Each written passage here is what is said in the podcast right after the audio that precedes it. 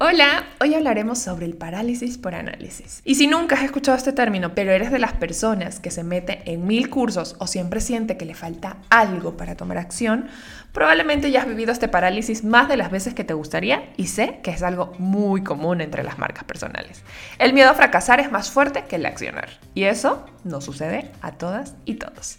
Lo sé porque lo he vivido múltiples veces y hoy te quiero contar un poco sobre mi experiencia y también algunos datos que debes de conocer sobre esto. Así que, comenzamos. Cuando hablamos de tu marca, negocio o proyecto, todo cuenta. Aquí conocerás algunos de los puntos clave para crear una experiencia de marca completa, desde la definición de promesa hasta medios para lograr más ventas. Platicaremos de miles de temas que seguro te interesarán. Acompáñanos en un diálogo breve, casual y divertido, pero que nos tomamos muy en serio. Te damos la bienvenida a tu podcast. Todo cuenta.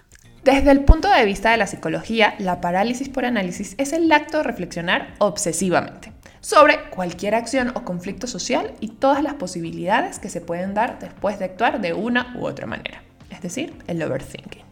Es aquí donde el temor a equivocarnos puede alimentar la ansiedad y llevarnos en ocasiones a la incapacidad de gestionar esta emoción de no actuar y por ende no avanzar en la resolución de problemas. Algunos problemas que puede ocasionarse debido al parálisis por análisis, ojo aquí, vamos a hacer un checklist y ponga check en donde se siente identificado.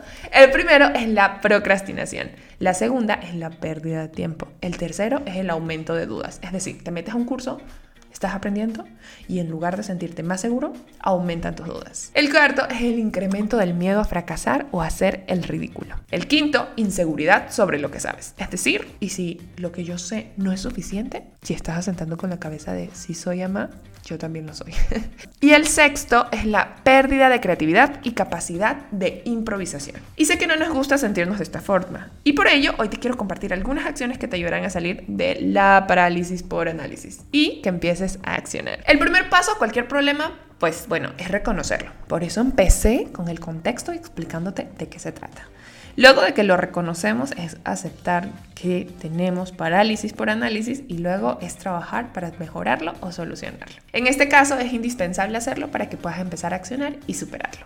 Y hoy te quiero compartir algunos consejos que he aplicado en mí y conversado con algunos colegas y que creo que te pueden ayudar. El primero es el progreso antes que perfecto. Nada va a ser perfecto la primera. Necesito mentalizarme yo también con esto. El concepto que tienes de perfección, sí, esa persona con la que te estás comparando, es el resultado de muchos intentos. Esa persona llegó a ese punto porque intentó muchísimas veces, tuvo muchísimos errores y aprendizajes. Si tú no empiezas a intentarlo, nunca podrás ir escalando para llegar a ese nivel. No esperes a la primera hacerlo perfecto. Mejor progreso sobre perfección. El segundo consejo es saber reconocer, tatuarnos, que la incertidumbre siempre va a estar. Es hora de aceptarla. Es importante saber que el éxito nunca estará asegurado, o sea, nunca va a ser de que voy a hacer esto y va a salir como nos estamos imaginando de ella. No hay una certeza de ello.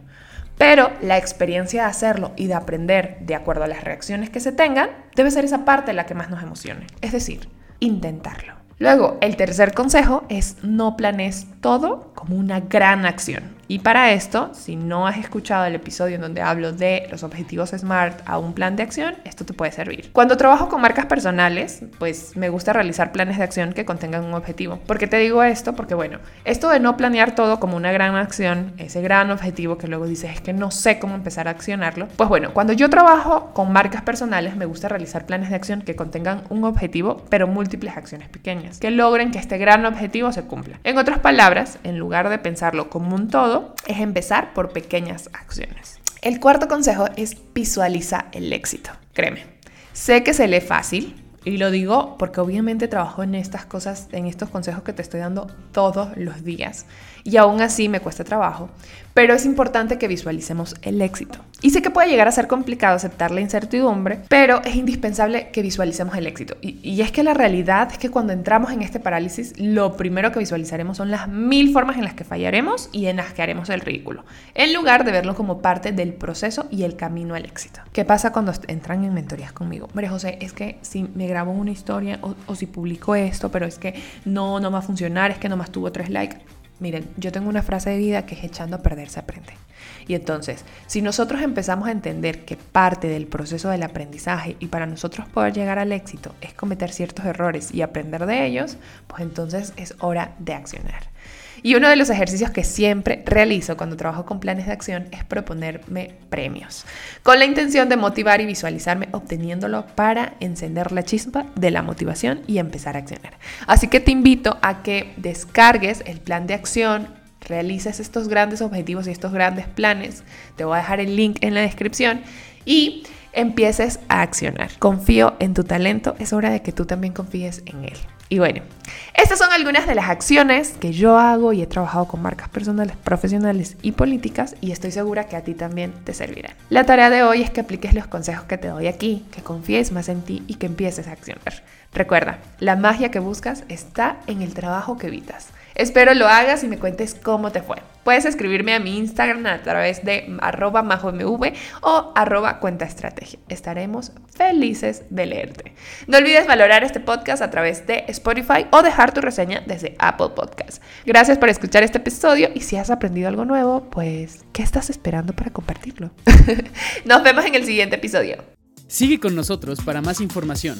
Conecta con nuestras redes y cuéntanos sobre qué quieres conocer más. En una semana estaremos de vuelta para compartir más contenidos estratégicos. Recuerda que a la hora de comunicar y construir una experiencia de marca, todo cuenta.